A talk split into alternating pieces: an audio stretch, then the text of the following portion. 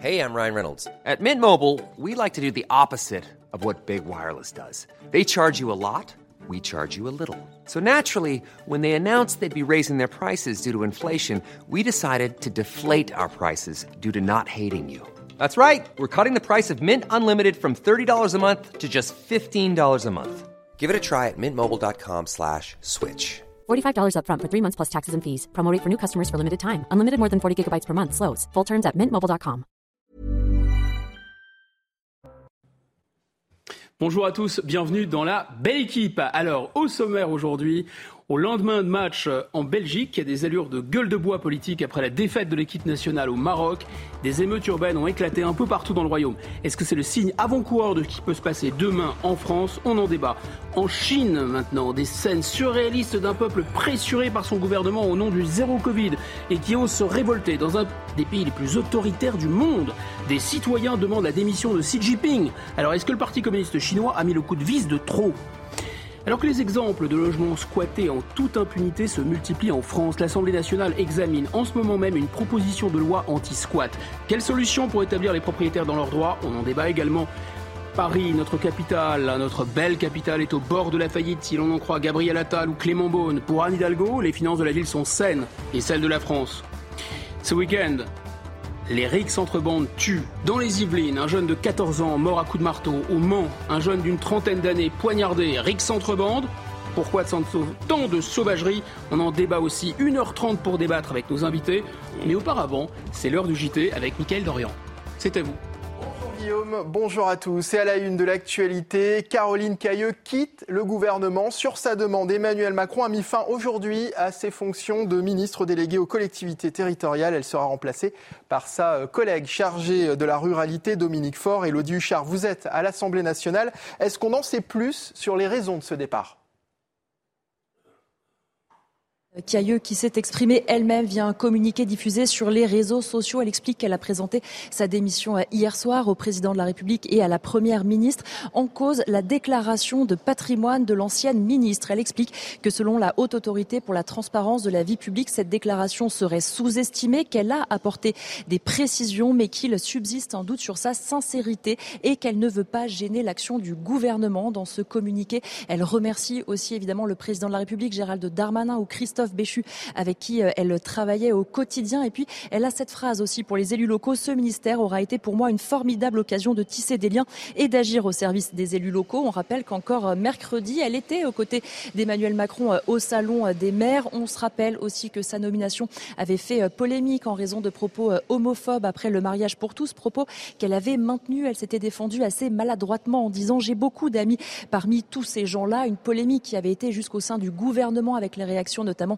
de Clément Beaune. Caroline Cailleux, c'était une prise de guerre à droite pour euh, Emmanuel Macron, ancienne maire de Beauvais, ancienne présidente de Ville-de-France, ancienne sénatrice, ancien soutien de François Fillon. Et effectivement, vous le disiez, elle sera remplacée par Dominique Faure, qui jusque-là était secrétaire d'État chargé de la ruralité.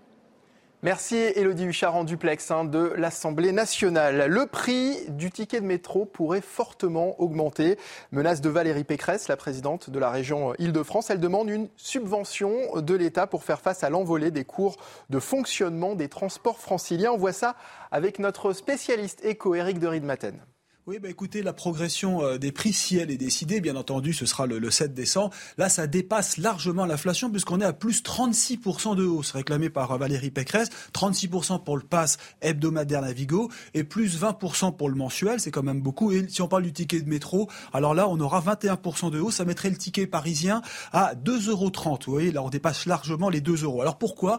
Eh bien, parce que Valérie Pécresse met la pression sur le gouvernement. Il y a eu le Covid, c'est vrai, donc le trafic a baissé, euh, la RAT ATP et les réseaux euh, Île-de-France ont perdu beaucoup d'argent. L'État a fait une avance de 2 milliards, mais maintenant il faut rembourser cette avance. Et là, il n'y a plus d'argent. Donc pour 2023, il faut augmenter euh, les recettes. Elle l'a dit, Valérie Pécresse, il manque 950 millions d'euros. L'État a dit non, on ne va pas euh, donner des subventions supplémentaires, c'est pas le moment. donc voilà, il y a cette pression, ce coup de pression. Et si l'État ne vient pas en aide, je vous le dis, les tarifs devraient augmenter, mais on aura la réponse le 7 décembre. Merci Eric. Et à noter que pour son arrivée à la RATP euh, ce matin, le nouveau PDG, Jean Castex, a été accueilli, vous le voyez sur ces images, par une manifestation des salariés. Faut-il craindre une neuvième vague de l'épidémie de Covid-19 Une chose est sûre, le rebond de l'épidémie se confirme avec 37 675 nouveaux cas recensés ces dernières 24 heures. Alors est-ce que cette situation vous fait peur? Prenez-vous davantage de précautions en ce moment? On est allé vous poser la question. Je suis bien vaccinée, que je limite, vu mon grand âge, je ne vais pas dans les lieux publics où il y a beaucoup de monde et je ne serai que une ou deux personnes, c'est tout. J'ai eu quatre vaccins. Donc j'ai été, testé il n'y a pas longtemps parce qu'il y a une personne de ma famille qui a attrapé le Covid. Et bon, c'était un peu. Ça s'est relativement bien passé. J'ai été négatif. Bah, je fais comme d'habitude. Ça n'a pas changé mes habitudes. Donc, euh, bah, c'est-à-dire euh, de se laver un peu plus les mains. Ça a été une bonne chose. Mais maintenant, bon, on, y, on, essaie, on y pense, mais sans y penser non plus. Hein. La vie continue. Hein. Et enfin, ouverture cette semaine de la billetterie pour les Jeux Olympiques de Paris 2024. Et le processus est inédit. À partir de jeudi, vous pourrez vous inscrire pour participer à un tirage au sort qui vous permettra ensuite d'acheter des places sous forme de pack. Les précisions avec Tony Estanguet, le président de Paris 2024. La bonne nouvelle, c'est que la billetterie, elle ouvre. Ça y est, c'est parti. Euh, c'est concret. À partir euh, du 1er décembre, euh, la billetterie de Paris 2024 va ouvrir. Vous allez pouvoir constituer votre programme idéal, euh, acheter à partir de 3 billets, donc c'est euh, jusqu'à jusqu'à 30 billets euh, par personne. C'est un moment euh, absolument exceptionnel avec un choix incroyable d'épreuves. Encore une fois, tous les sports dès cette première phase avec 80% des sessions. Voilà pour la belle équipe, voilà pour l'actualité. Et tout de suite, c'est parti pour la belle équipe avec Guillaume Bigot et ses invités. C'est à vous. Merci Michael. Bienvenue donc de retour dans la belle équipe. Et, aujourd'hui, pour débattre euh, avec moi, Jean-Claude Dacier, consultant CNews. Donc vous êtes un peu, vous jouez à domicile, vous, finalement. euh, Yvan Rioufol, éditorialiste qu'on ne présente plus. Et Ludovic Taureau, également avec le verbe bien accroché. Vous êtes le maire UDI de Coubron et vous êtes également médecin. Alors messieurs, c'est ma première, donc pas de bizutage. Et on n'est pas à l'Assemblée nationale. Il faut vraiment que ça soit très calme. C'est parti. Donc on va démarrer avec le premier sujet qui est un sujet qui nous emmène en Belgique et c'est un lien avec la Coupe du Monde qui se déroule actuellement puisque le Maroc a gagné 2-0 face à la Belgique à Doha au Qatar, mais à 6000 km de là, à Bruxelles, à Anvers et dans d'autres villes de Belgique, des supporters de l'équipe marocaine se sont, se sont réunis pour manifester. Alors quoi? Ils ont gagné, non pas leur joie, mais leur colère. Et ils se sont attaqués au mobilier urbain. Regardez les images, elles sont impressionnantes. C'est un sujet de Clémence Barbier. Scène de chaos à Bruxelles hier soir. Voitures et mobilier urbain sont brûlés. Des dizaines de personnes, dont une partie cagoulée, affrontent les forces de l'ordre. Quelques minutes après la victoire du Maroc contre la Belgique à la Coupe du Monde de football. Ces Bruxellois déplorent cette violence. C'est dommage qu'ils après le match, mais voilà, ça devrait rester que du football, ça devrait rester dans l'esprit sportif, mais voilà, c'est malheureux, mais c'est comme ça. Ça a commencé à la mi-temps, on ne sait même pas qui a commencé, qui a fait allumer le feu, on ne sait pas. Le retour au calme est revenu aux alentours de 19h. La police a procédé à 11 interpellations et une personne a été placée en garde à vue. À Liège, une cinquantaine d'individus ont attaqué un commissariat. Dans le nord du pays, à Anvers, une dizaine de personnes ont également été arrêtées.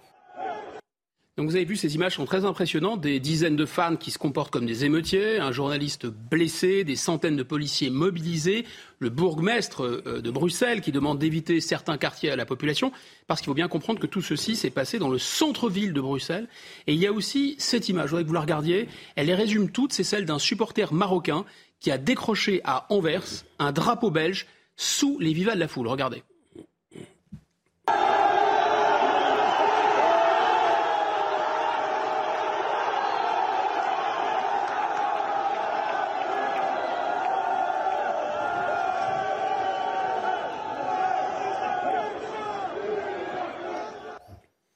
Donc vous avez vu, deux pays, deux ambiances maintenant. On va aller vers le Maroc, voir ce qui se passe à Marrakech. Et là, c'est assez logique. Finalement, c'est la victoire du Maroc. Donc, euh, elle est saluée par des scènes de liesse. Regardez ce qui se passe. Mmh, mmh.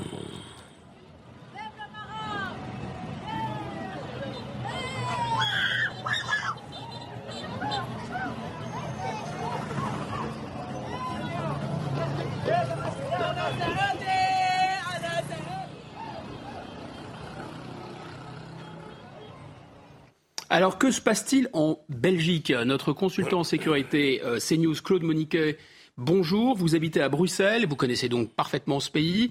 Euh, est-ce que ces scènes auxquelles on est assisté un peu partout dans le royaume sont la démonstration finalement chimiquement pure qu'il existe des Belges anti-Belges? Euh, Et parce qu'il y a sans doute, vous allez nous le confirmer, beaucoup de Belges ou de doubles nationaux parmi ces émeutiers? Bah, une majorité, sinon une totalité de, doubles nationaux, parce qu'effectivement, tous ces jeunes sont ceux qu'on appelle des jeunes de la, troisième ou la quatrième génération. Donc, ce sont des gens qui sont euh, techniquement, légalement belges, qui gardent la nationalité marocaine parce qu'il est impossible d'en être, euh, de, la perdre, mais qui ont sont nés en Belgique, qui sont passés par l'enseignement belge, qui ont été élevés dans ce pays et dont certains, une minorité, on parle de 200 200-300 personnes à Bruxelles hier soir, se comportent effectivement, euh, après une victoire au mondial, comme, euh, des voyous. Le, bourgmestre de Bruxelles, le maire de Bruxelles, donc, les a traités hier de, voyous et, de crapules, et je crois qu'on peut difficilement mieux dire. Claude Biquet, c'est que de la voyouterie, si vous me passez ce néologisme, ou de la crapulerie, ou est-ce que ça exprime quand même une revendication communautaire et d'espèces de nationalisme marocain blessé et manifestement une appartenance nationale à la Belgique qui n'est pas du tout assumée? Alors, je dirais pas revendication, parce que revendication, on n'en a pas vu. Il n'y a pas eu de slogan politique, il n'y a pas eu. Vous avez raison. Il n'y a, rien eu. Il n'y a rien eu uniquement de la casse. Une affirmation communautaire, communautariste, oui, certainement. C'est l'affirmation de gens qui, qui, qui, crient à la face de la Belgique nous vivons ici, nous sommes censés être belges, mais nous ne le sommes pas et nous vous méprisons. Cette scène terrible à l'envers du, du drapeau belge arraché, parle d'elle-même. Finalement, on sait aussi que, alors pour ceux qui ne connaissent pas la capitale belge, Molenbeek, le fameux quartier de Molenbeek, d'où sont partis certains terroristes du 13 novembre, où ils ont été se, se cacher d'ailleurs, est vraiment collé, enfin dans la ville, dans la capitale. Est-ce que pour vous, il y a un lien entre ces deux phénomènes? Et puis surtout, est-ce que la Belgique va au-devant de, troubles plus graves dans les, dans les années à venir? D'abord, premièrement, ce n'est pas seulement la Belgique. On a eu les mêmes scènes aux Pays-Bas. À Amsterdam, à Rotterdam, à La hier soir, on a eu les mêmes émeutes un peu moins grave peut-être, mais du même type et à peu près quand même de, la, même de, de ampleur. Euh, est-ce qu'on va avoir plus de problèmes communautaires ou communautaristes que la France, euh, que, l'Italie, que l'Allemagne, que les Pays-Bas? Ça n'est pas sûr. Il y a un mouvement, il y a un double mouvement dans cette communauté euh, d'origine immigrée. Il y a un mouvement de gens modernistes qui veulent s'intégrer, qui veulent travailler, et ça, on en a des, témoignages tous les jours, et on a le témoignage d'une communauté qui rejette cette, euh, cette appartenance à la Belgique, euh, d'une petite partie de cette communauté qui rejette cette appartenance, qui ne veut pas s'intégrer et qui à chaque occasion le crie. Et ça, malheureusement, je pense qu'on va continuer à le voir, mais pas seulement en Belgique. Merci Claude et merci infiniment. Donc on va revenir euh, sur ce, sur ce débat. Donc c'est un phénomène qui est bien connu en France finalement, puisque on se souvient tous du match en 2001 France-Algérie qui avait mal tourné, qui avait dû être arrêté, la Marseillaise a été sifflée. Et donc, à chaque fois qu'il y a des matchs finalement opposant chez nous, la France a des anciennes colonies qui correspondent aussi au pays d'allégeance, de double allégeance, en tout cas au pays d'ascendance de beaucoup de, jeunes immigrés en France, ça se passe mal. Là, euh, mercredi, ce mercredi, un match va opposer la France à la Tunisie. Ce qui se passe en Belgique, est-ce que Yvan Ruffol, par exemple, c'est la répétition générale de ce qui peut se passer en France? Nous verrons bien. Mais en tout cas, oui, ces, événements-là, d'abord, ont eu lieu également sur les Champs-Élysées hier soir. C'est-à-dire que vous avez montré des images du Maroc. Pas la même échelle. J'y viens. Vous avez montré hier soir des images du Maroc saluant la victoire du Maroc. Ces mêmes images pouvaient se filmer beaucoup plus calmement, effectivement, aussi aux Champs-Élysées, qui étaient noyés sous des drapeaux marocains. C'est-à-dire que le Maroc était également, avait pris possession, si je puis dire, d'une manière plus sympathique, mais avait pris possession d'une manière visible des Champs-Élysées et, de l'Arc de Triomphe. Donc il y avait quand même une sorte de symbole d'une revendication identitaire. Et on en revient à l'analyse qui a été faite par Claude Moniquet, en effet, de dire que ces mouvements-là, des mouvements violents, d'ailleurs, ça aurait été violent s'ils avaient perdu comme s'ils avaient gagné. Hein.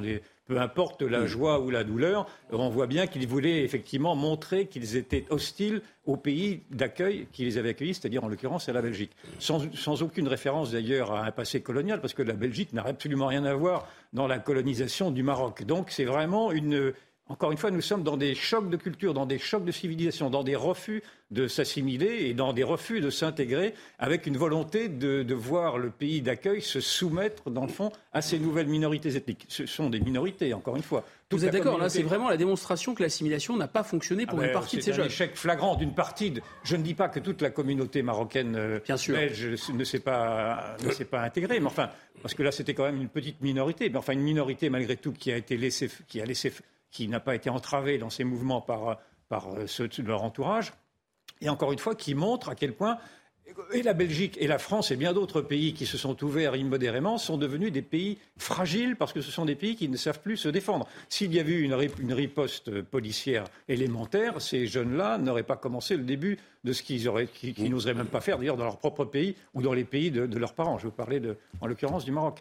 Donc, euh, en effet, ce sont des, actes qui peuvent se reproduire, qui se reproduisent avec dans une, violence inouïe, d'ailleurs aux Comores, pour d'autres, pour d'autres problèmes. Là, on assiste même à des scènes de guerre civile, mais dans chaque fois, cela met en relief la, la, grande faiblesse de la République face à ces, à ces mouvements. Alors justement, là, là, vous avez prononcé le mot finalement qui fait peur à tout le monde, et ça, on pourrait en dire de cette guerre civile ce qu'on ce qu'on dis, qu'on disait, vous savez, des provinces perdues, pensez-y toujours, n'en parlez jamais, mais tout le monde, en voyant ces images, a à l'esprit euh, ce qui pourrait se passer. Donc, est-ce que pour vous, Ludovic Toro, qui connaissez bien ces populations, je rappelle que vous êtes maire euh, dans une commune de l'île de, de, de France, est-ce que pour vous, c'est une, c'est une guerre civile qui vient à bas bruit ou c'est uniquement une manifestation symbolique, même si elle est très grave, de colère? Il y a une étude qui a été faite en Belgique qui montre que 21% euh, de la population immigrée en quatrième génération se sont plus marocains que belges, 21%.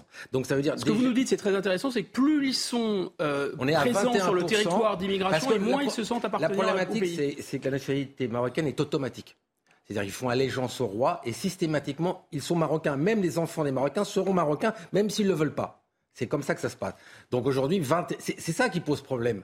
Parce que le jeune qui grandit est déjà marocain, alors qu'on ne lui a pas demandé s'il veut être marocain ou belge. Mais automatiquement, il sera marocain et belge. Mais dans ces binationaux, 21% se sentent plus marocains que belges. Alors justement, regardons les chiffres. Vous allez continuer votre, votre analyse.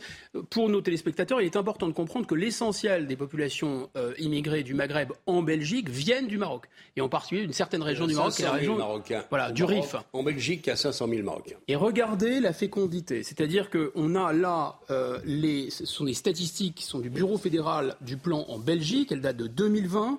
Et on a 24,9% des naissances mère étrangère. 22,8 mères belges, mais d'origine étrangère. Et donc, il n'y a plus que 52% des enfants qui naissent dans le royaume de Belgique qui sont belgeo-belges, on va dire ça comme ça. Jean-Claude Dacier. Nous ne devrions pas être surpris par ce qui nous arrive. D'abord, vous avez rappelé 2001, il y a 20 ans, et ce qui s'est passé au soir du match France-Algérie, gagné par la France, 4 buts à 1. Ça s'était très mal terminé sur les Champs-Élysées. Mais moi, j'ai encore dans les oreilles, et chacun d'entre nous, j'imagine, aussi ce que disait le, le, roi du Maroc, Hassan II, à Anne Sinclair, je crois que c'était, alors là, il me semble que c'était en 2002. Oh non, bien, bien, bien avant, bien avant, bien avant. Alors peut-être bien avant. Bien avant. Pas de querelle sur mais, la date. Mais rappelez, euh, Rappelons le fond. La teneur. Que disait-il Anne Sinclair? Disait, mais nous allons en France essayer d'intégrer de, pour commencer, puis ensuite essayer d'assimiler les travailleurs immigrés, les Marocains bien sûr, euh, pour qu'en France, on ait une société apaisée. Et le roi du Maroc, Hassan II, qui était un type brillant, lui a répondu Mais jamais, Madame Sinclair, jamais. Vous n'y arriverez pas. Vous n'y arriverez pas. Ils resteront toujours marocains. On n'a pas accordé à ces déclarations plus d'importance sans doute qu'il n'en avait. Rappelons-nous-en aujourd'hui. Ce qui est vrai pour la France l'est évidemment aussi pour la Belgique. Donc nous avons en face euh, un problème qui est majeur pour les années qui viennent. Et vous verrez, je ne sais pas ce qui se passera pour le match France-Tunisie. Tunisie, c'est peut-être plus calme de culture et d'habitude et plus ouais. paisible. Souhaitons-le en tout cas. Néanmoins, euh, s'il y avait des matchs euh, de nouveau entre le Maroc et, et, et la Tunisie, le Maroc ou l'Algérie, que sais-je, vous aurez des manifestations selon les résultats. Parfois d'ailleurs, que ce soit le résultat n'a pas d'influence sur les, les événements, la joie, la colère se mélangent et vous avez des incidents majeurs. Nous avons cela en face de nous, mais moi je ne peux pas vous en dire davantage mmh. puisque les statistiques ethniques en France sont interdites. Alors, je, pour je le sais meilleur pas ou pour le pire Ben oui, pour le pire à mon à avis, parce que c'est bien de savoir à peu près euh, à quoi on a affaire et à qui on a affaire. Mais comme vous le savez, c'est contraire à nos principes républicains d'égalité. Oui, mais enfin bon, moi je pense que c'est une grave erreur. Euh, Les, les- les Belges, en Belgique, on a des statistiques que j'ai consultées ce matin. Il y a en gros 17%, il y avait il y a quelques années 17% de la population qui était d'origine immigrée, hors évidemment 27, hors euh, Europe. Euh, et il y a dans ce, dans ce lot, si vous voulez, y compris d'ailleurs des gens qui ont la double nationalité, vous avez 500 000 Marocains qui se sont comportés. Je ne sais pas faire le tri entre les cagoulés d'hier soir, euh, qui étaient peut-être des Belges très déçus par le résultat, parce que au plan sportif, on aurait peut-être dû commencer par là. C'est une grosse surprise que la Belgique soit Non, vous, avez raison, mais il y a quand même quelque Mais, chose de contre-intuitif à avoir sûr. des Marocains, même qui se sentent Marocains, On est exprimer complètement leur colère d'accord. alors qu'ils ont gagné. On est complètement d'accord. Il y a eu, je pense, un mélange, mais il y a eu cette revanche contre les Belges. Ah ben cette fois, on vous a tapé. Donc c'est évidemment profondément inquiétant. pour les années qui- Je pense que la double nationalité est vraiment contre-productive pour l'intégration. Elle peut être valable sur une première génération, peut-être sur une deuxième, mais pas sur une quatrième. Je Le temps de faire le deuil de ces des Mais origines. oui, de- ça y est, vous êtes belge. Vous êtes Sinon, excusez-moi de vous dire ça, si vous êtes marocain. Mais, je retiens, je retiens votre idée, hein, c'est-à-dire très important, c'est-à-dire que plus on avance euh, Oui. dans les générations et moins finalement il y a ce phénomène. Surtout de- si c'est automatique. Excusez-moi, il faut dire au roi du Maroc, euh, avec tout le respect que j'ai pour lui, euh, au bout de quatre générations, ils ne sont pas automatiquement marocains. Ils le sont sûrement belges, mais Bien pas sûr. marocains. Il avait raison. Mais, mais en même temps, la double nationalité permet aux procédures de faire des de nationalité si vraiment cela peut... C'est un autre argument. Gardez vos arguments. argument. Je vous propose de mettre le cap sur la Chine. On reste à l'étranger avec des scènes tout aussi surréalistes d'ailleurs d'un peuple qui est vraiment pressuré par son gouvernement au nom du zéro Covid et qui ose se révolter. Alors, il s'agit quand même de l'un des pays les plus autoritaires du monde et les citoyens demandent la démission de Xi Jinping. Alors, est-ce que le Parti communiste a mis le coup de vis de trop? Clémence Barbier nous rappelle les faits. En Chine, la colère des citoyens explose. Nous ne voulons pas être enfermés, nous voulons la liberté. Feuille à la main, ces Pékinois protestent contre la politique draconienne zéro Covid imposée par le gouvernement depuis trois ans. Je ne pensais pas que tant de personnes viendraient. Ces dernières années, notre liberté d'expression et les différentes façons de nous exprimer ont été bloquées. Je pense que le peuple chinois qui lutte pour la liberté a encore un long chemin à parcourir. Confinement à répétition, test Covid obligatoire, le mécontentement des Chinois prend de l'ampleur depuis ce week-end, partout dans le pays. À Shanghai, ces rassemblements inédits sont surveillés de près par la police, qui bloque les rues et procède parfois à des arrestations musclées. Sur cette vidéo, un journaliste de la BBC qui couvrait l'événement est arrêté. Il sera libéré quelques heures plus tard. Selon Pékin, il ne s'était pas identifié en tant que journaliste. Deux autres personnes ont été arrêtées à Shanghai cette nuit. Au lendemain de ces heures, des barricades ont été installées dans la ville. Et le gouvernement chinois assure que son combat contre la Covid-19 sera une réussite. Alors, il ne faut pas aller trop vite en besogne, mais bien sûr qu'on peut quand même se poser cette question. Est-ce que la pression mise par Xi Jinping sur le Covid, est-ce que c'est pas le coup de vis de trop? Est-ce que c'est pas finalement l'équivalent, vous savez, de l'incident, de l'accident très grave, pardon, de Tchernobyl qui a fini par coûter euh, à l'URSS la, la, la stabilité? Jean-Claude Dacier, vous voyez Bah, reconnaissons quand même que le Premier ministre chinois, qui sort d'un congrès triomphal, hein, il a tous les pouvoirs quasiment ad vitam À vie, aeternam, à vie, sans doute. Euh, là, je suis assez d'accord avec vous. Je ne comprends même pas les raisons profondes euh, qui l'ont poussé, qui sont sans doute plus politiques que sanitaires, qui l'ont poussé à établir depuis maintenant deux ans cette politique de zéro Covid qui fait que les, les Chinois ne peuvent plus mettre le nez dehors s'ils n'y sont pas autorisés. Et peut-être démontrer que le politique est là et l'économie est là. En même temps, cher Guillaume, moi, ça me rassure. Je vais vous dire, ça me fait même plaisir. Je croyais que la Chine, les Chinois, pardon, étaient, alors c'est sans doute le cas encore de la majorité, mais étaient soumis à la puissance autoritaire.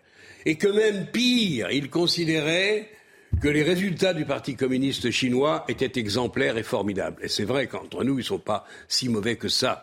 Bon, il leur manque juste un petit détail, ce qui est pour moi l'essentiel, c'est la liberté. Donc, on est quand même confronté à un Premier ministre chinois et à un gouvernement qui exerce un, un- un esprit totalitaire sur des gens. C'est une grosse grippe qui peut effectivement avoir des conséquences dramatiques. Enfin, franchement, sur le Covid, moi, je suis incapable d'expliquer pourquoi le gouvernement chinois se livre à cette espèce de chasse à l'homme insensée où vous bouclez des villes entières sous prétexte qu'il y a quelques cas de Covid. vous pensez que ça... Moi, je ne sais pas l'expliquer. Ça peut faire craquer le régime?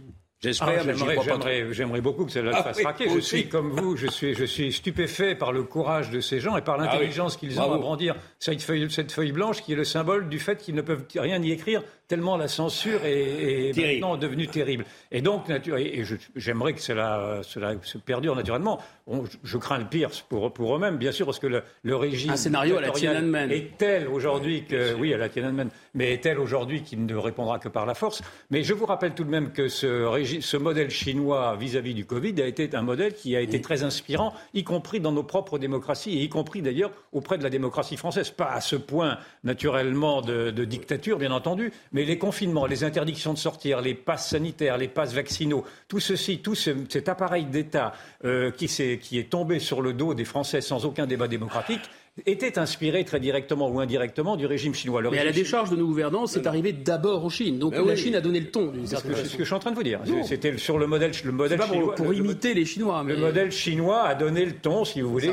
Si vous bah, nous, on en est sorti quand même depuis un certain temps. On en est, non, mais d'accord. Mais je, ma comparaison s'arrête là. Mais ce que je veux dire par là, c'est qu'aujourd'hui, ce n'est plus dans la politique sanitaire. On est dans la politique dictatoriale. C'est-à-dire qu'aujourd'hui, le gouvernement chinois prend prétexte du Covid pour appliquer, grâce à d'ailleurs à des, à des techniques de surveillance collective très sophistiquées pour appliquer la mainmise de l'État au cœur même des foyers. C'est-à-dire que ce qui, est, devient exaspérant pour chacun des Chinois et des Européens qui sont en Chine, parce qu'il y a des, témoignages de, journalistes notamment qui se retrouvent enfermés dans leur appartement, c'est que la, technique chinoise est telle aujourd'hui qu'il n'y a même plus besoin quasiment de, de, forces de l'ordre pour bloquer des portes, pour bloquer des entrées et pour empêcher de vivre. Et donc, encore une fois, c'est ça. Lénine, disait le, le, régime, c'est euh, le communisme plus l'électricité. Eux, c'est la reconnaissance faciale plus le parti communiste. C'est la surveillance collective, c'est le régime de la surveillance collective, de la dénonciation du voisin, et puis de cette, euh, de cette euh, prépondérance de la technique à, travers de la robotisation, etc. Enfin, je ne vais pas rentrer dans les détails. Mais en même temps, ce qui, ce qui sauvait le régime, c'est qu'il arrivait à un succès économique. Et là, ils, mettent en cause, ils mettent en cause leur propre succès. Je suis pas sûr que le régime, malgré tout, soit en péril. Mais enfin, en tout cas, il est, ce, que, ce que cela montre, c'est que des Chinois eux-mêmes pensent comme nous. C'est-à-dire qu'ils voient en tout cas qu'il y a une, qu'il devient insupportable d'être à ce point entravé dans nos libertés individuelles. Et dans, la, dans la Chine oh. s'éveillera. J'allais le dire, putain, tu me l'as volé. Oh, excuse-moi. Bah voilà, j'allais parler. Espérons qu'elle se réveille vraiment. Purée, tu me l'as volé. J'en doute alors, je chauffe. Mais allez-y, allez-y, Ludovic. Non, trop tard, il l'a volé. Quand le peuple chinois s'éveillera. Mais autre chose, vous avez raison. Parce que c'est purement politique. Je vais vous dire pourquoi c'est pas de santé publique. Parce que tout simplement, c'est le peuple le plus vacciné à 89%. Et aujourd'hui, la Covid, c'est plus avec les nouveaux variants ORL que pneumologique. Il n'y a aucun support, évidemment, mais sur une dictature. Mais il lâche un peu. Hein. Là, il a autorisé qu'on aille faire des courses dans les magasins, ce qu'il a annoncé aujourd'hui. Il doit sentir quand même ah que ça bouge un peu trop. Et l'image n'est pas belle. Non. Non. Parce qu'ils ont toujours critiqué les pays occidentaux sur les manifestations. Nous, on tient tout. Mais quand tu vois ça, tu te dis, bah, euh, voilà. Encore un mot d'espoir pour terminer. L'ambassade de France a salué euh, la, révolte des Chinois et, et les a d'une certaine façon encouragés. Et les Chinois ont exprimé leur euh, leur remerciement à la France en disant que c'est vraiment le pays de la révolution. Voilà, pour marquer une petite pause publicitaire. On va débattre ensuite de ce fléau des squatteurs. A tout de suite. Il est 14h30, vous êtes de retour sur le plateau de la belle équipe. Et avant de reprendre nos débats, la Minute Info avec Adrien Spiteri.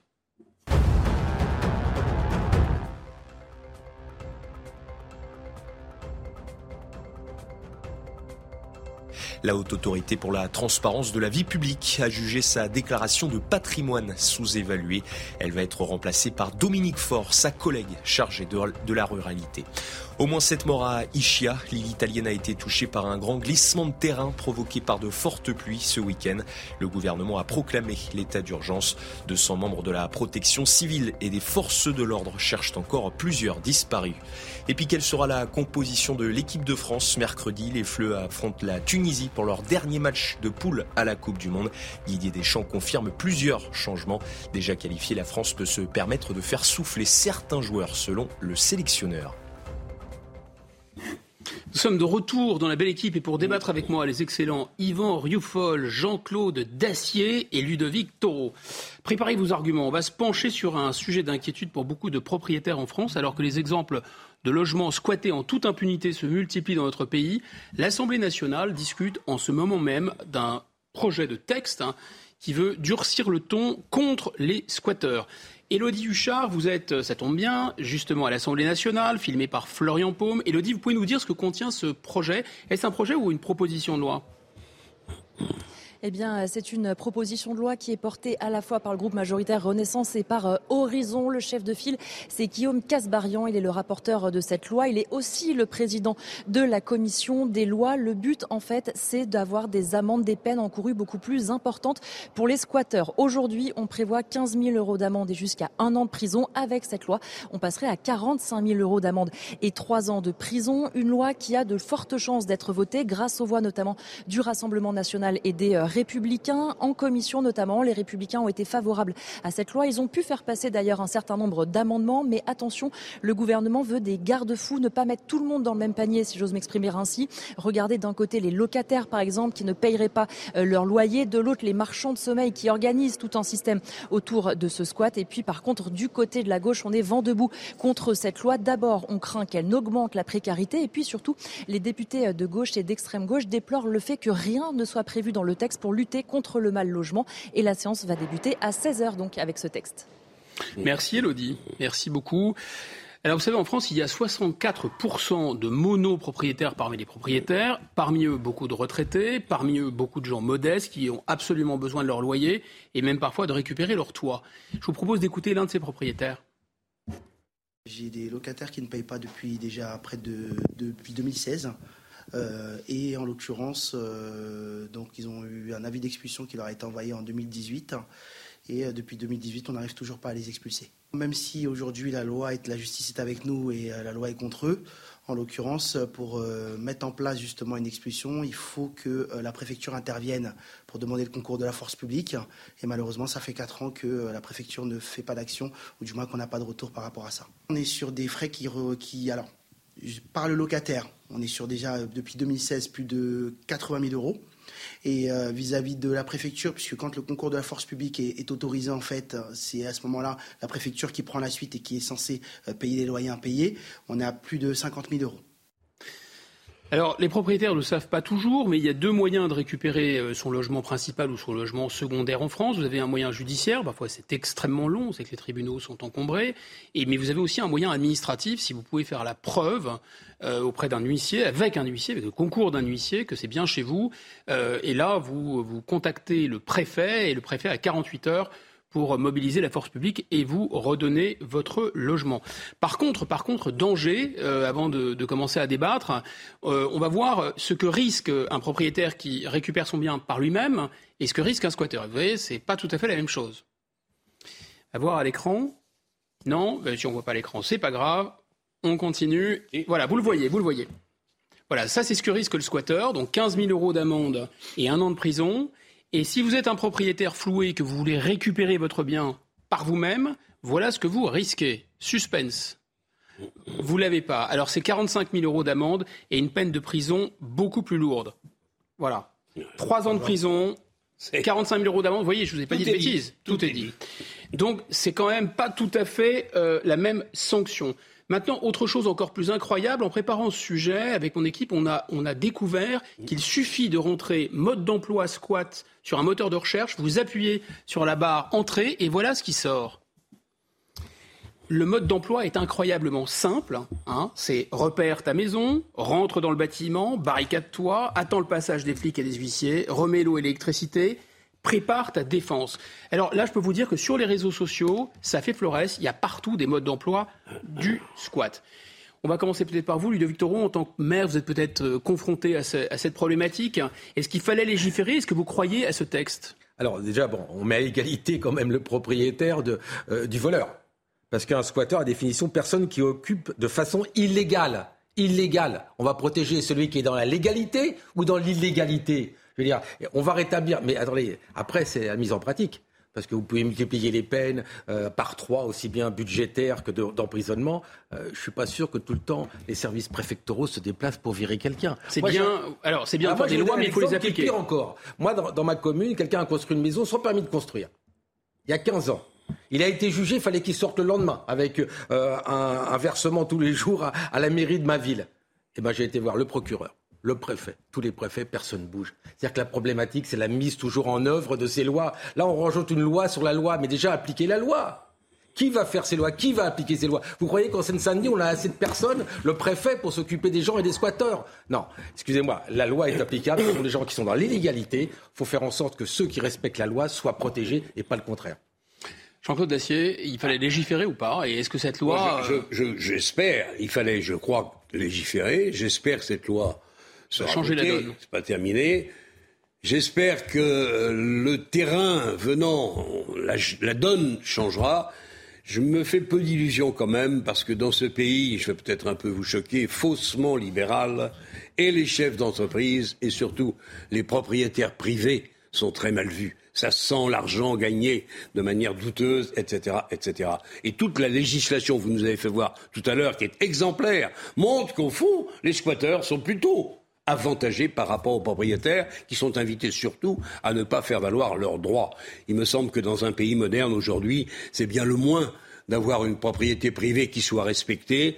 Il y a aussi le problème des loyers qui ne sont jamais payés, qu'il faille tenir compte des situations difficiles ponctuel. Ça me paraît évident. Par exemple, prenons la, trêve hivernale. C'est que fin, du mois de novembre jusqu'au mois de mars, vous pouvez pas expulser un locataire. Par exemple, que dans une période de trois mois, peut-être six, soit euh, convenable. Mais quand vous avez des loyers qui ne sont pas payés pendant un an, deux ans, trois ans, là, c'est bien évidemment la, volonté de vivre au crochet de la communauté et de ne pas s'occuper du reste. Ça ne peut pas continuer comme ça. J'espère que ce projet de loi... Mais Ludovic Toro a bien souligné quand même qu'il y a une différence entre les lois loyer impayé et le fait de s'approprier le bien d'autrui. Oui, mais c'est effectivement. Pas la même gravité. mais, oui, c'est peut-être pas la même gravité, mais quand vous avez deux ans ou trois ans de loyer impayé, pour le propriétaire privé, c'est idem. C'est pareil. Mais, Guillaume, vous avez montré quelque chose sur Internet. Est-ce que ces gens qui ont publié ça peuvent être pas attaqués aussi? On donne un mode d'emploi pour être dans l'illégalité. Excusez-moi, il y a aussi une police, je crois.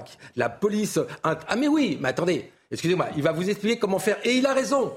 Et il a raison. S'ils font ça, ils ne seront pas expulsés. Donc vous avez des gens qui sont sur le domaine public, vous n'expliquez comment rentrer dans l'illégalité. Excusez-moi, ils sont attaquables. Et Ludovic Théoro, vous avez vous-même dit que dans la réalité, les lois sont parfois à lettres mortes. Alors évidemment, dans le monde virtuel, c'est encore plus compliqué. Mais, donc et, vous, et vous remarquerez que même les clandestins, pour reprendre la politique du, du ministre de l'Intérieur, même les clandestins peuvent être légalisés malgré leur, leur statut d'illégalité s'ils trouvent. Et aussi bénéficient de modes d'emploi en ligne. Et ils ont, des, ils ont des modes d'emploi en ligne. Non, euh, moi, ce qu'il ce qu'il faut d'abord remarquer, c'est que c'est une proposition de loi qui est défendue par la majorité présidentielle et soutenue très probablement par la droite. Ça veut dire qu'elle est contestée par la gauche et naturellement par l'extrême gauche. Donc ça la replace effectivement le problème qui est celui qui est posé par la propriété privée. En effet, est-ce que la propriété privée doit être, euh, doit être euh, défendue à tout prix ou est-ce que la crise du logement peut être prétexte à des expropriations ou à des appropriations? Et là, vous avez toute une partie de la gauche, qui, celle qui donne des, des modes d'emploi naturellement d'occupation de, de, maisons vides euh, qui, qui pensent qu'effectivement, dans des états de nécessité, il y a une urgence à pouvoir loger des mal logés.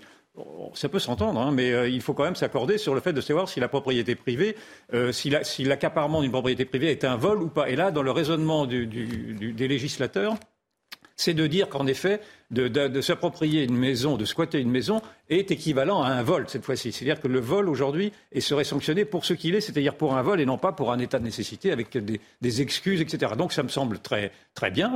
Je pense qu'on a, on a davantage d'idées claires parce que c'est pas la première fois qu'il y a une législation pour essayer de, de, stopper ces, squats. pour vous, c'est une avancée législative positive. Ah, bah, Écoutez, si, on est d'accord, si l'on s'accorde pour dire que la propriété privée est quand même le, un, des, piliers, un des piliers de, notre, démocratie, oui, naturellement, il faut la défendre à tout prix. Mais cela ne réglera pas le problème du mal logement. C'est une autre affaire entendue. Mais le mal logement, il est lié à tout ce que l'on a pu décrire auparavant, c'est-à-dire à des immigrations de peuplement insensées, etc.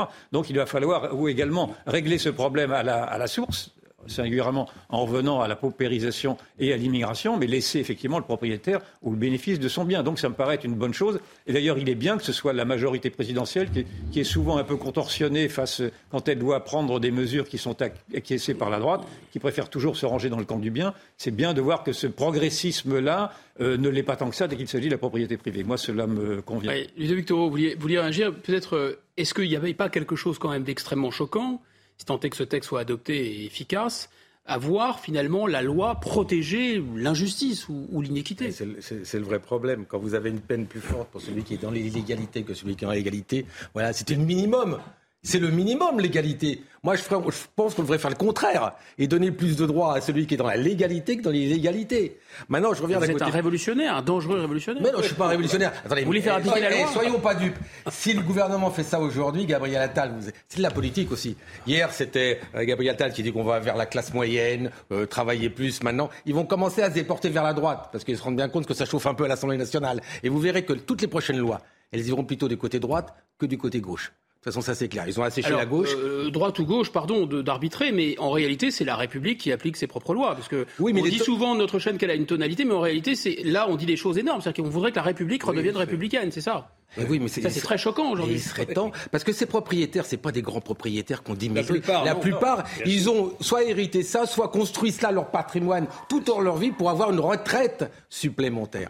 Puis il y a des gens de gauche qui veulent être propriétaires, il n'y a pas de raison. Vous voyez, ils sont tout aussi lésés que les gens de droite. Mais oui, mais bon, il y en a de moins en moins. C'est transpartisan, oui. C'est transpartisan, c'est un principe. Il y a, oui, oui. Il y a un autre phénomène qui, qui s'observe et qui explique peut-être euh, maintenant cette précipitation de la majorité à légiférer, c'est la survenue de ces mouvements d'autodéfense. Alors, des autodéfenses face à l'insécurité, on a vu ça notamment à Nantes où ce sont des, les, les citoyens eux-mêmes qui vont traquer le le, meurtrier. En l'occurrence, à Nantes, c'était un meurtrier. Mais vous avez également vu que dans les autodéfenses vis-à-vis des squatteurs, vous avez également des, des, polices de quartier qui viennent pour déloger à coups de pied dans le derrière. alors avec le risque, en effet, d'être sanctionné.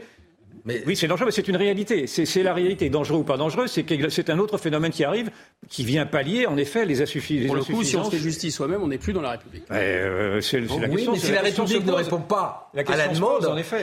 C'est le risque que nous courons aujourd'hui de voir. Mais c'est même pas un risque, c'est une réalité. C'est une réalité. À quoi sert l'autodéfense À quoi sert la République quand elle ne défend plus ses propres La République française mériterait d'être défendue si on n'avait pas constaté un certain nombre. Ah non, non, ne dites pas si. Si, si, la République française mérite d'être défendue. Pas dans toutes circonstances.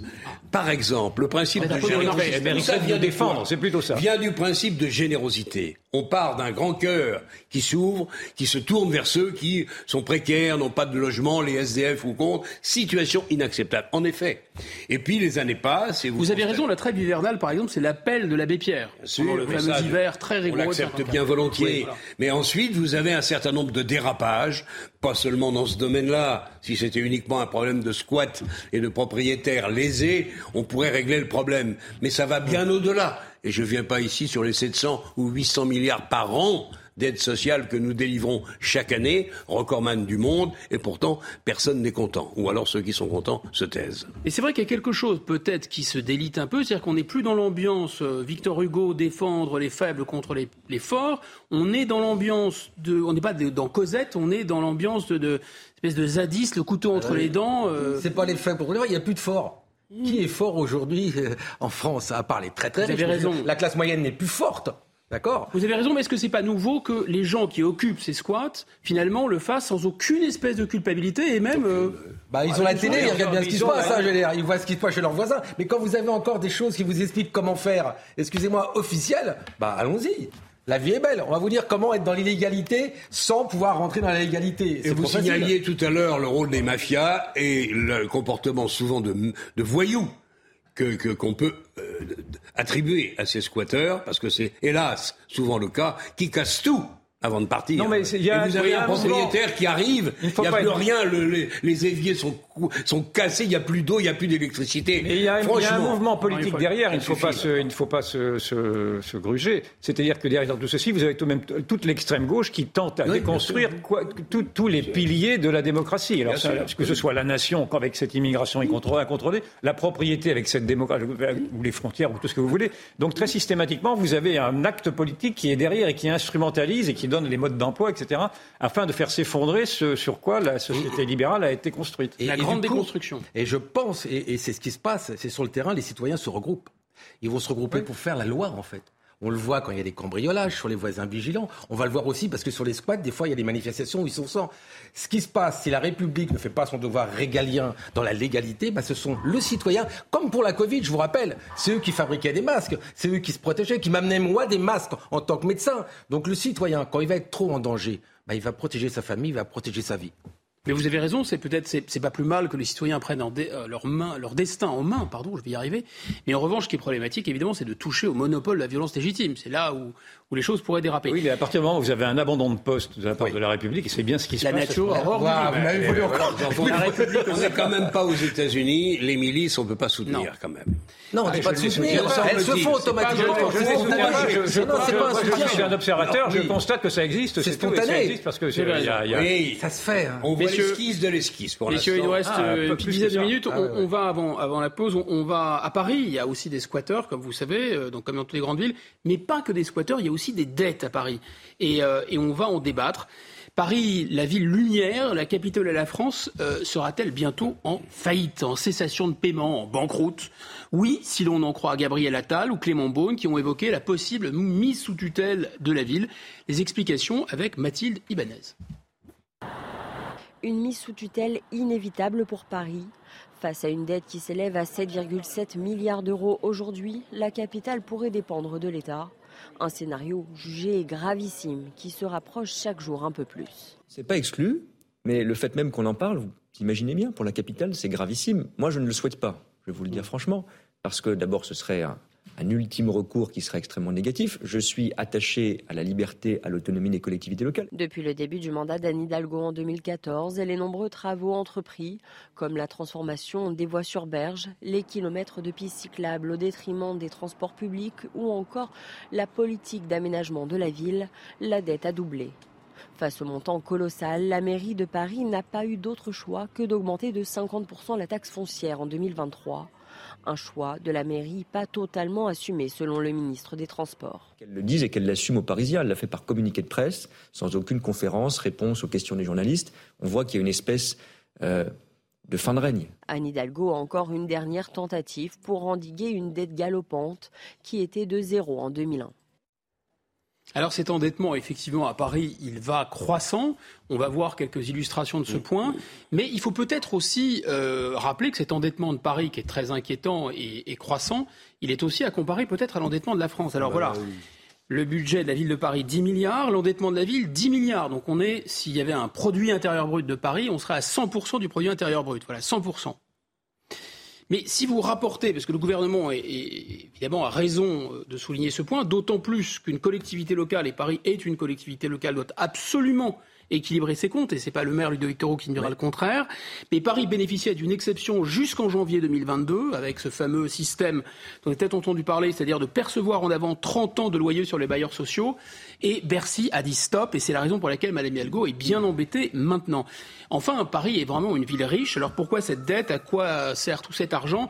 Moi, j'ai envie de vous poser deux questions en une. D'abord, Paris tutelle ou pas tutelle Est-ce que vous croyez qu'on en arrivera là? Et enfin, est-ce que l'endettement de Paris euh, ne cache pas un peu aussi l'endettement de la France pour le gouvernement On ne peut pas tout à fait, me semble-t-il, comparer les deux, les deux cas. La ville est gérée d'une manière désastreuse, en effet. Le simple fait, si vous voulez, que la, la mairesse ou le maire soit obligé d'augmenter de 52% la taxe d'habitation, c'est un aveu d'échec terrible. Quand ça vient s'ajouter au score lamentable qu'elle a pu faire, Madame Hidalgo, aux élections présidentielles, si elle avait un peu de, comment dire, de tenue et d'amour-propre politique, elle aurait démissionné et elle serait partie. Je le dis ici à ce micro, ça fait au moins la troisième ou quatrième fois. C'est pas que je veux l'accabler. Je dis quand on quand on a le bilan qui est là, euh, oui, il serait souhaitable en effet que la ville soit mise sous tutelle et gérée par des gens sérieux. Il y a des années et des années de remboursement de la dette. Que le gouvernement français soit hyper endetté, là aussi, euh, Non, ça, fait, pas- pardon. ça fait pas l'ombre d'un doute. pas pour défendre la gestion de Mme Hidalgo, mais Non, ça mais- fait un peu l'hôpital qui se moque de la charité, oui, parce non, que mais 100%, sauf- 115%, Sauf que les objectifs sont pas tout à fait les mêmes. Et pas- ce qui m'inquiète, c'est que c'est pas tout à fait Et c'est terminé. pas légalité, parce que l'État a le droit et pas la. Bien pas- sûr. Et vous êtes menacé quand vous regardez ce qui est en train de se passer, vous êtes menacé avec cette crise des coûts de l'énergie et ce tsunami d'inflation qui nous arrive, vous êtes menacé d'une série de faillites que j'espère on évitera, notamment des petites et moyennes entreprises, peut-être par centaines, voire par milliers, si le gouvernement ne les aide pas. Il va devoir remettre probablement, c'est déjà commencé, de l'argent à la poche, enfin de la poche à ces PME, TMI, pour essayer de les empêcher de faire faillite et de faire en sorte de passer cap extraordinairement difficile. On est en très mauvais point, ça fait pas l'ombre d'un doute. ça fait 40 ans que ça dure, enfin disons depuis les années 80. L'État dépense sans compter et fait n'importe quoi. Et vous avez même pas un Français sur deux qui paie des impôts. À un moment ou à un autre, les rendez-vous vont, vont, être, je le crains, compliqués. Vous avez raison. Euh, Yvan Ruffol, tutelle ou pas tutelle, et est-ce que la France peut faire la leçon à Paris? Euh, tutelle ou pas tutelle, je n'en sais rien, je ne suis pas économiste, mais en tout cas, ce que je vois, c'est que les irresponsabilités sont partout très partagées et très largement partagées, que ce soit chez les dirigeants parisiens ou chez les dirigeants nationaux. Euh, j'ai sous les yeux ce matin dans le Figaro le papier de Nicolas Bavray qui rappelle que la France, d'abord, naturellement est endettée à 3 000 milliards et que cela représente pour chaque Français, pour chaque Français, 42 200, euh, excusez-moi, 44 200 euros, bébé compris. C'est-à-dire que chaque Français doit supporter cette dette-là. Soit à 114%. Euh, soit ce qui fait les 114%. Donc c'est une dette considérable qui, naturellement, qu'on ne paiera jamais nous-mêmes, mais que paieront nos enfants, nos petits-enfants. Parce qu'on ne peut pas penser que cette dette-là ne sera pas remboursée. Sinon, ça, alors du coup, la France également. penser que tous les États dans l'histoire remboursent toujours leurs dettes. C'est original. Écoutez, euh, a priori, oui, ils remboursent leurs dettes. Sinon, sinon, on tombe. sinon, c'est la banqueroute d'État. Moi, je ne suis pas économiste non plus, mais il me semble que seule la Roumanie de Ceausescu a remboursé rubis sur l'ongle sa dette. Peut-être bien. Mais écoutez, je sur je n'irai pas, sur, ce terrain-là. Je n'irai pas sur ce terrain-là. Déjà, les économistes entre eux s'entre-déchirent. Je ne suis pas économiste, donc je veux bien. Je constate simplement qu'il y a eu raison, l'endettement est massif. Il y a une énorme une énorme gabegie et euh, démagogie de la part de tous ces dirigeants qui, ou, au plan national ou au plan parisien, ont fait en sorte de vivre à crédit. Et je trouve qu'il est malséant de la part de ces, du gouvernement actuel de faire des leçons, même si la leçon est tout à fait légitime de la faire à, la ville de Paris, ce n'est pas la question, mais ce n'est pas au gouvernement de la faire, a priori, ce serait plutôt à, la Cour des comptes ou à tous ceux qui, en tout cas, observent que le quoi qu'il en coûte a été une, une politique totalement absurde. Alors peut-être qu'elle a eu des effets bénéfiques à court terme, en, réglant, en diminuant l'inflation et en, et en évitant des faillites, je veux bien l'entendre. Mais est-ce que, à quel prix pour plus tard? Bah, À moins que vous me disiez effectivement que ces dettes ne seront jamais remboursées. Mais pour l'instant, moi, je pars du principe que disons que l'inflation. Alors peut-être que l'inflation est quand même. Guillaume, deux chiffres. Je vous en prie. Nécessité d'emprunter l'année prochaine 270 milliards. Remboursement obligatoire pour rembourser la dette dont on parlait il y a une seconde, plus de 50 milliards. D'intérêt uniquement. D'intérêt. Donc ça veut dire qu'on sera derrière le budget de, de l'armée, de la défense ou de l'éducation nationale, qui est le premier, le second en défense, et le troisième. On a bien fait d'abandonner le pouvoir de battre monnaie, vous avez raison. Ça nous coûte 50 milliards par an. Ça, mais quand on avait le pouvoir de battre monnaie, cher ami, on dévaluait tous les deux ans et demi. C'est autre chose. Ah, vous avez raison. Pas de leçon, pas de leçon, messieurs les ministres. Hein. La vie, elle est belle pour vous, d'accord? Avec 115% du PIB, alors que la moyenne européenne est à 83%. Alors, je ne vais pas défendre Mme Hidalgo, parce que loin s'en faut. Néanmoins, je peux vous annoncer qu'avec la hausse de l'électricité et du gaz, toutes les mairies dans leur budget seront en déséquilibre. Chez vous, par exemple Mais moi, je ne peux pas, j'ai multiplié par 10. On passe, par 10 Bah oui, j'ai des chiffres qui sont là. On passe de 262 000 à 2 millions. Comment je fais Comment je fais Ça, c'est l'énergie sur les fluides. Sur l'énergie, c'est ça. Sur le gaz et l'électricité. Maintenant, vous avez raison, les chiffres sont là, dette publique par habitant. Eh, on est quatrième. Et en effet, c'est 44 000 euros par habitant. Voilà, j'ai tous les pays du monde, d'accord? Alors qu'ils arrêtent de nous donner des leçons parce qu'il va rembourser quand même, d'accord, tout ça.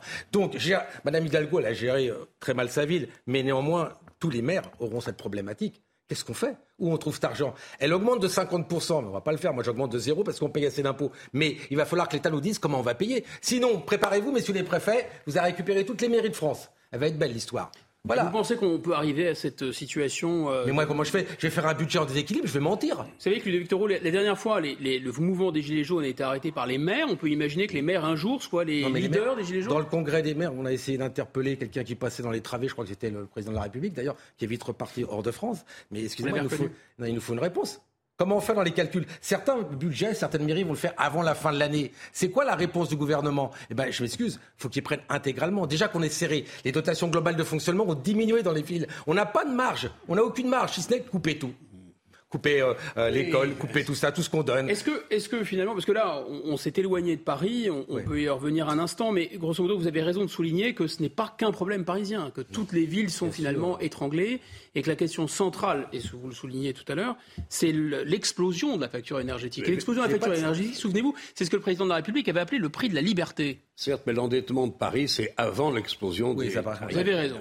Vous avez raison. Donc bah, après, c'est à venir, l'explosion. Donc je veux dire, non, franchement, il n'y a pas de doute sur le fait que Mme Hidalgo est gérée en dépit du bon sens. Pour l'instant, il n'y a pas davantage de doute dans le fait, que, semble-t-il, moi je ne suis pas économiste non plus, qu'on est quand même dans une situation plus que préoccupante. Mais apparemment, le président de la République a l'air de contrôler l'affaire et de savoir ce qu'il faut faire. Ah bon, vous trouvez Je, ben, je, euh, dis bien qu'il a l'air. Je ne sais pas. Je ne sais pas. Oui, il a l'air, mais il n'y a pas la musique. En tout cas, ce que je sais également, sans être économiste, c'est que le recours à l'impôt, parce qu'on pourrait dire à nouveau encore, encore davantage d'impôts pour essayer d'éponger ces dettes-là. Ce recours à l'impôt maintenant est arrivé à un tel stade de spoliation qu'il devient inenvisageable. Alors même, alors même pas d'impôt nouveau. Même si la mairie de Paris n'a pas tenu, la maire de Paris n'a pas tenu ses promesses, j'imagine mal que le président de la République puisse en faire autant, même si ça doit effectivement, il doit avoir ça dans le coin de sa tête. Parce que euh, rappelez-vous quand même qu'à partir d'un certain moment, le, consentement à l'impôt devient un rejet de du consentement, un rejet de l'impôt. Et cela fait des révolutions. Et là, on n'est pas très loin d'une révolution. Moi, ce qui me terrorise, c'est qu'un pays à ce point endetté, alors on n'est pas les seuls, hein, l'Italie, c'est pas beaucoup mieux, etc., euh, n'est plus, euh, plus entendu si vous voulez peser dans le monde d'aujourd'hui, il faut tout de même avoir des comptes à peu près en ordre. J'y pense et je le dis ça parce que le président de la République est parti, je sais plus, hier soir ou ce matin pour les États-Unis. J'espère que son voyage sera couronné de succès et qu'il ramènera un accord avec les États-Unis et l'Europe.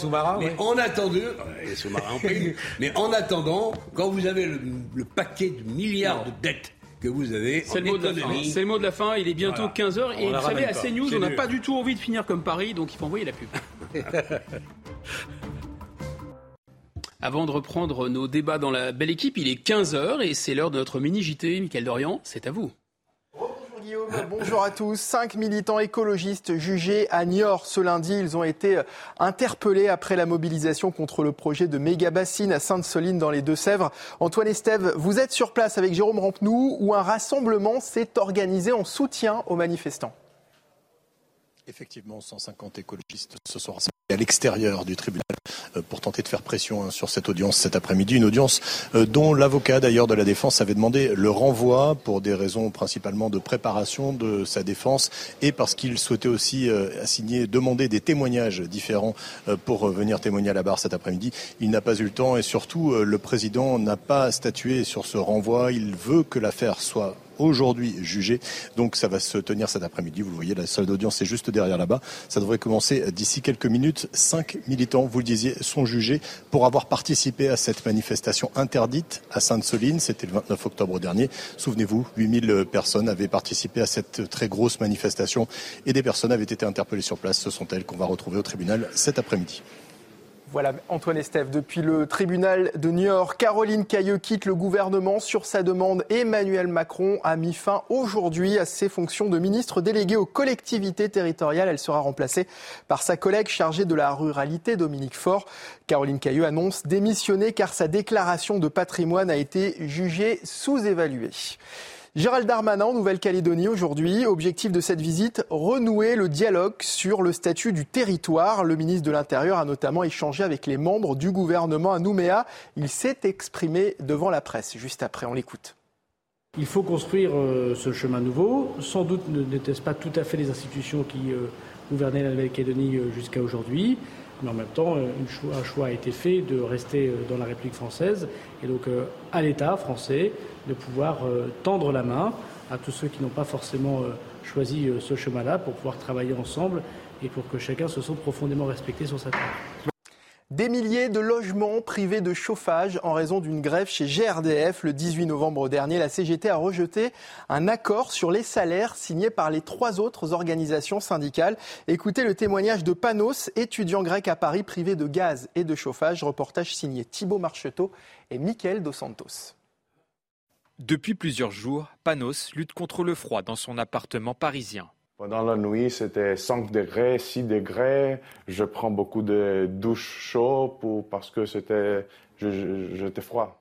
Originaire de Grèce, cet étudiant passe plusieurs heures à son bureau pour préparer ses examens, avec comme compagnon un chauffage d'appoint fourni par son propriétaire. Si je travaille ici, je dois avoir le chauffage avec moi. Et après, si je dors, je, prends, je le prends là. Relié au gaz de ville, la nouvelle chaudière de l'immeuble est à l'arrêt. Avec la grève, prendre rendez-vous pour la mettre en service est impossible.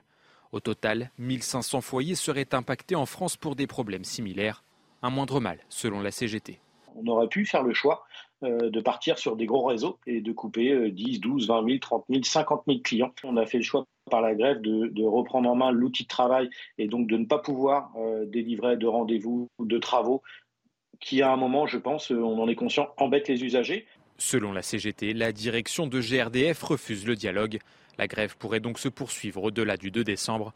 GRDF assure de son côté avoir dépêché des renforts pour aider les foyers sensibles, ceux avec des bébés ou des personnes âgées. Et puis retour au calme dans les rues de Pékin après les manifestations de ce week-end. Manifestations contre la politique zéro Covid du gouvernement chinois. La province du Xinjiang dans le nord-ouest du pays a depuis allégé plusieurs restrictions sanitaires. Écoutez la réaction des habitants de Shanghai au lendemain de cette mobilisation. Chacun a ses propres exigences. C'est bien pour le pays de pouvoir discuter. Je peux comprendre que certaines personnes soient contre une telle situation mais je ne peux pas dire de quel côté je me situe. Nous devons toujours être rationnels en ce qui concerne le patriotisme. Il ne faut pas nous laisser entraîner dans de mauvaises actions. Il n'est pas nécessaire de choisir cette solution qui ne fait pas appel à une réflexion appropriée. Ces actions vont perturber l'ordre public. Et voilà pour euh, l'actualité. Place à la suite de la belle équipe avec Guillaume Bigot et ses invités. Merci, Michael. De retour donc effectivement avec nos débatteurs. Nous allons parler de RIX entre bandes rivales. Ce week-end, ces RIX ont tué en France, encore, euh, dans les Yvelines, à Coignères. Euh, un jeune de 14 ans est mort à coups de marteau. Au Mans, un jeune d'une trentaine d'années est aussi également mort poignardé à la suite d'un heurt entre bandes. Retour sur les faits avec Célia Judas. Au lendemain de ce drame à Coignères, l'émotion est toujours très vive pour le maire de la ville et les habitants. c'est une situation qui est, dramatique, c'est l'horreur absolue. Euh, on est tous euh, ici à Coignères euh, choqués par cet événement. L'adolescent de 14 ans a été tué lors d'une rixe dans la nuit de samedi à dimanche, à l'issue d'une soirée de combat d'arts martiaux mixtes organisée dans un petit gymnase. La victime, venue de Morpa, ville voisine de 17 000 habitants, était présente avec son père à ce gala sportif réunissant enfants et parents. Mais vers minuit, les deux bandes de jeunes s'affrontent en dehors de l'établissement, celle du quartier des Friches de Morpas contre celle des marchands de Coignères. La victime reçoit alors des coups à la tête qui pourraient avoir été assénés à l'aide d'un marteau et qui lui seront fatals. Il est une heure du matin lorsque la victime décède, malgré les tentatives de réanimation des secours.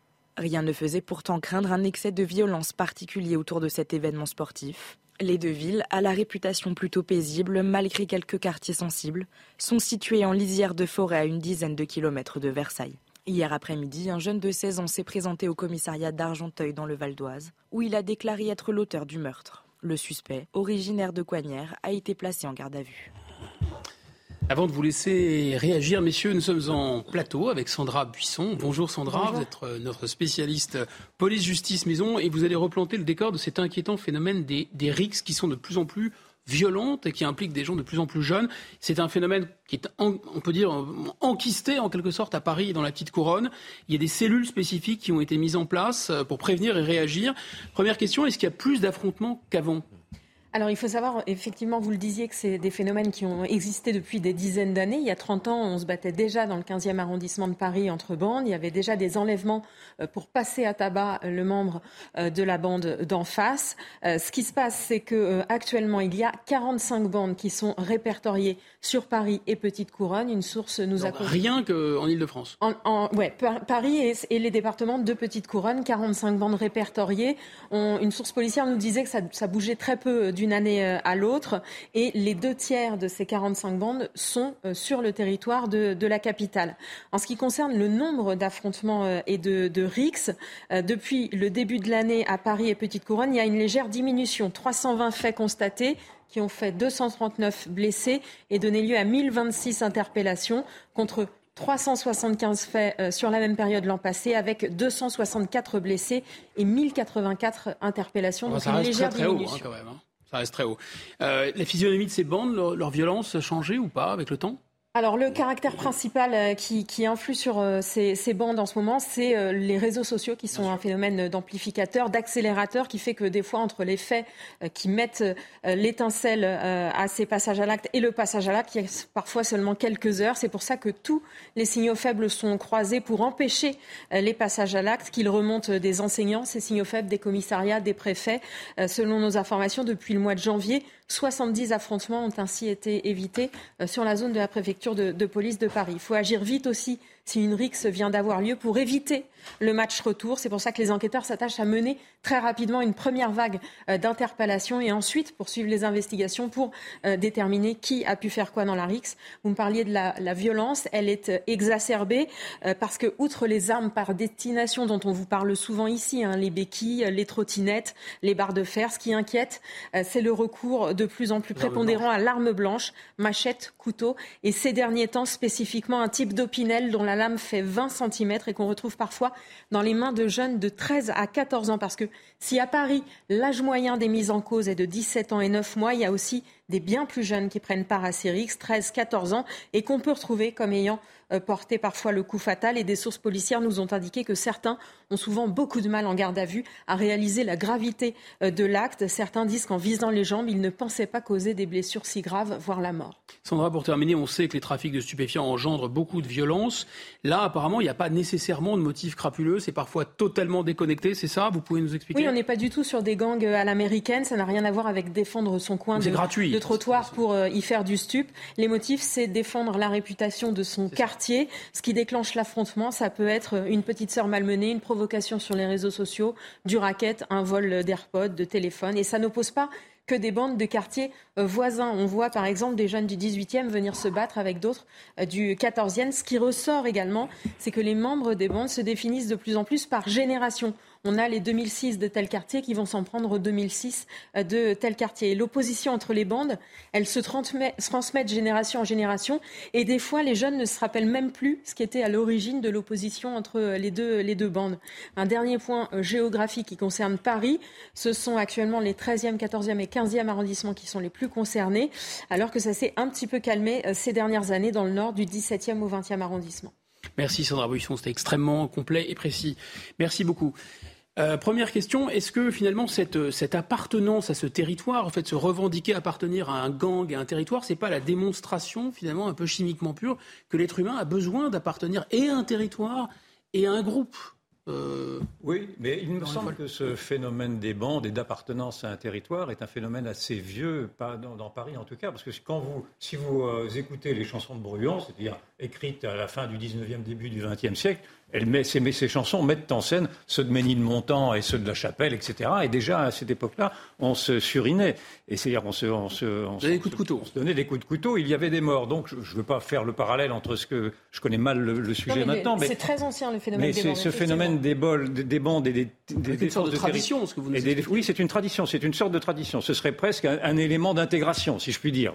Si vraiment je devais pousser trop, assez loin le, le paradoxe. Mais alors maintenant, il y a d'autres éléments qui rentrent en scène peut-être avec ces nouvelles bandes de jeunes, parce que naturellement vient à l'esprit le terme d'ensauvagement, c'est-à-dire que la, réduction du vocabulaire est telle aujourd'hui qu'elle n'arrive plus, ces, jeunes-là n'arrivent plus à argumenter autrement qu'en passant par une violence gestuelle qui, est la plus simple expression. Et donc il y a une, chute il y a un effondrement de l'école, un effondrement de la famille qui n'est sans doute pas toujours derrière ou même qui est très souvent absente, un effondrement de la civilisation peut-être aussi. Mais enfin, moi, je suis, a priori, je suis moins inquiet par ce phénomène des bandes-là précisément parce qu'elles ont existé auparavant, que par les, phénomènes des gangs, que les phénomènes de violence gratuite qui est, ou de violence urbaine, qui me semblent être dissociés, euh, devoir être dissociés de ceci. On entendait Sandra Buisson, Luc Taureau, apparemment les réseaux sociaux, c'est un amplificateur terrible. oui, ça c'est bah, pour tout, hein, pour l'information, pour tout. Mais ce qui m'inquiète surtout, c'est qu'ils sont de plus en plus jeunes. Ah Rappelez-vous, celui qui est mort, il a 14 ans, qu'est-ce qu'il fait à 1h du matin? Dans les rues bah là, il sortait, il sortait ouais, d'un combat de Mais même, ça, passait juste à la sortie, en fait. Oui, mais et c'est peut-être pas un hasard, c'était un match de MMA, c'est. Et c'est rare, et c'est pas forcément à des horaires très très avancés, en fait. Oui, ça mais peut être 14 ans dehors, tout seul, dans une confrontation de bande, ça me gêne. Il faut pas marginaliser ça. Ça existe, je le sais, mais là, les... il a pris un marteau. Un marteau, c'est pas un port illégal d'armes, vous voyez, mais un marteau derrière, vous tuez quelqu'un, et ça a été le cas. Et la problématique, c'est de plus en plus, ils sont jeunes. Et ça veut dire qu'il n'y a plus de repères. C'est-à-dire qu'ils veulent un territoire. C'est vrai que c'est une guerre de territoire. Mais s'ils en fait, avaient d'identification à un territoire, effectivement. Oui, mais le mieux, c'est d'identifier à la nation France, à, s'identifier à ses parents. Là, comme il n'y a plus du tout de repères, ils vont se dire à un chef qui va dire ça, c'est mon territoire et tu vas le défendre. Excusez-moi, c'est pas comme ça que ça se passe. La guerre des territoires. Pardon, je suis peut-être complètement à côté de la plaque, mais est-ce que c'est pas le moment de rétablir une forme de, service militaire? Est-ce que, est-ce que, parce que cette, violence, elle existe? L'instinct territorial existe? Est-ce qu'il ne faut pas le civiliser cet instinct? Ah non, mais bien sûr, pour le service militaire, je l'ai fait. J'étais pas d'accord pour le faire au début, mais quel plaisir. J'en ferai demain. C'était un moment important. On était tous ensemble. Il y avait des vraies valeurs qui étaient et on travaillait pour la France, d'accord? Moi, je l'ai fait un peu loin, mais je veux dire, c'était important. On pouvait déjà voir le jeune à 18 ans qui pouvait ne pas être dans les clous et lui expliquer comment être dans les clous. On leur donnait des permis de conduire, on les apprenait. C'était vraiment un lieu où vous pouvez redresser un tout petit peu celui qui avait dévié un tout petit peu. Et moi, je trouve que c'est vraiment une erreur magistrale d'avoir arrêté ça euh, pour une démocratie, pour aider les gens, aider les jeunes. Les jeunes qui étaient en difficulté, c'était un moyen de les aider. Parce que j'ai trouvé très intéressant voir qu'ils appartiennent, ils ont besoin d'appartenir à une bande, ils ont besoin d'appartenir à un territoire et aussi de mesurer leur bravoure. Mais le problème, c'est qu'ils le font de manière totalement sauvage et hors cadre, finalement, Jean-Claude Dessier. Écoutez, moi je veux bien qu'il n'y ait rien de nouveau sous le soleil et qu'on ait déjà tout vu, tout entendu et qu'il y ait autant de morts il y a 40 ans qu'il y en a aujourd'hui. Moi, c'est pas le souvenir que j'ai. Alors certes, je vivais à la campagne, mais euh, à l'époque, à Paris, il me semblait qu'on se battait avec des chaînes de vélo les blousons noirs, tout ça, ça fait partie, ça fait partie de la logique de l'époque. Moi, je partage ton point de vue. Il me semble qu'aujourd'hui, ce qui, ce qui est nouveau, à mes yeux, en tout cas, je peux me tromper, c'est que la violence, elle s'exprime maintenant avec des armes qui tuent. Enfin, il me semble que c'était pas tout à fait comme ça, même si tu as raison. Euh, quand, à l'époque d'Aristide Bruand, on chantait les truands avec le surin et trucs. C'était relativement, me semble-t-il, assez limité aux banlieues. Là, c'est toujours dans les banlieues, mais tout explose, sans exception. Et je trouve que quand on part à la bagarre avec un grand couteau de 17 cm ou avec des armes qui sont prêtes à tuer, on joue à un autre jeu. Est-ce que c'est la disparition des codes qui nous ont, nous, permis de nous construire? Est-ce que tout a explosé? Est-ce que les familles ne regardent plus rien? Est-ce que les enfants en font à leur tête? Je n'en sais rien. Est-ce que c'est la faute des réseaux sociaux? Est-ce que c'est la faute le passage des jeux vidéo à la réalité des faits? Il me semble quand même qu'il y a de plus en plus de violence et de morts à la clé qu'il n'y en avait il y a 30 ou 40 ans. Mais bon, si tu as les, chiffres, je m'incline volontiers devant les chiffres. Ce qui, je vous, dites, ce qui peut être intéressant on a changé de, nature. De, voir, c'est ce, qui est, ce qui est mis en place pour essayer euh, d'anticiper, parce qu'on parle beaucoup des enquêtes pour interpeller effectivement les, auteurs. Donc euh, ça, la vidéosurveillance, la vidéoprotection aide, aide beaucoup à, ça. Là, on nous, a parlé d'une affaire il y a moins d'un mois. Les trois auteurs d'un coup de couteau ont été identifiés en, 48 heures. Euh, ce qui est intéressant aussi, c'est le, le, partenariat et les échanges qu'il y a maintenant euh, entre différents acteurs euh, d'un même territoire et notamment avec les remontées qu'il peut y avoir, notamment des policiers, par exemple, de là-bas qui connaissent très bien leur territoire, ils connaissent les jeunes, ils peuvent savoir que. Donc vous qui suivez ces sujets, vous dites qu'il y, a quand même, on, est aussi de mieux en mieux et de plus en plus capable d'enrayer ces réflexion qui, qui, est, quand même portée. On, sait qu'il y a une cellule, par exemple, de surveillance de ce phénomène des à la préfecture de police depuis 2010. il y a un groupe spécialisé à la sûreté territoriale de Paris pour euh, mener ces enquêtes. Et puis, il y a eu plusieurs plans RIX au niveau du gouvernement. Et on, voit effectivement que des fois, donc, les, signaux faibles sont captés par un enseignant qui va savoir qu'il y a deux, deux, élèves qui sont de deux bandes différentes, euh, qui peuvent vouloir s'en prendre parce qu'il y a eu un fait déclencheur et que, l'enseignant aura repéré ou que le policier de la BAC aura repéré et qui va le faire remonter pour qu'il y ait justement euh, une anticipation et, multiplier les patrouilles pour empêcher le passage à l'acte. Merci, c'est euh, vraiment très éclairant. Yvan Ruffol, est-ce que vous ne pensez pas, vous connaissez sans doute ce, bouquin classique euh, qui s'appelle Sa Majesté des mouches de William Golding, où on voit des jeunes Anglais au XIXe siècle livrés à eux-mêmes, de, des très très jeunes et, des adolescents. Ils sont totalement livrés à eux-mêmes et ils se livrent à la barbarie. En fait, c'est la démonstration que Rousseau avait tort. Les, les enfants ne sont pas naturellement bons. C'est l'éducation qui, euh, qui leur donne une morale. Est-ce que là, finalement, est-ce que les jeunes ne sont pas contraints de se socialiser entre eux dans ces bandes? Ah ben on peut voir ça comme ça, en effet. On peut voir ce côté positif, en effet, de voir ces jeunes, malgré tout, se fédérer, ne pas être laissés eux-mêmes à la dérive. Simplement, ils se fédèrent dans le pire, parce que visiblement, l'adulte n'est pas là. Donc c'est ça qui, qui, qui, fait craindre le pire. Parce, que, dans Sa Majesté des Mouches, dès lors qu'un officier anglais pose le pied sur l'île, c'est terminé, ils redeviennent des enfants. Mais oui, c'est ça. Mais le problème, c'est que là, vous n'avez pas l'officier, vous n'avez pas le gendarme, vous n'avez pas la police, vous n'avez pas le policier. Et vous n'avez pas la sanction surtout. Très bien, merci. Bon, écoutez, c'est déjà la fin de cette émission. Merci Sandra Buisson, merci messieurs. C'est le moment aussi de remercier euh, Paul Coudray, Louis Lallemand et toutes les équipes en régie qui m'ont aidé à préparer cette émission. Vous pouvez retrouver en replay et sur cnews.fr. Restez surtout sur notre antenne pour 90 minutes info avec Nelly Qui va parler pouvoir d'achat, enfin ce qu'il en reste.